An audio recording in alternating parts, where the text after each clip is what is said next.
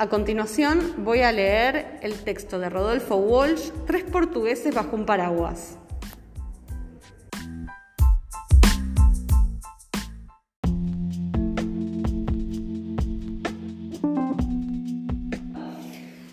El primer portugués era alto y flaco, el segundo portugués era bajo y gordo, el tercer portugués era mediano, el cuarto portugués estaba muerto.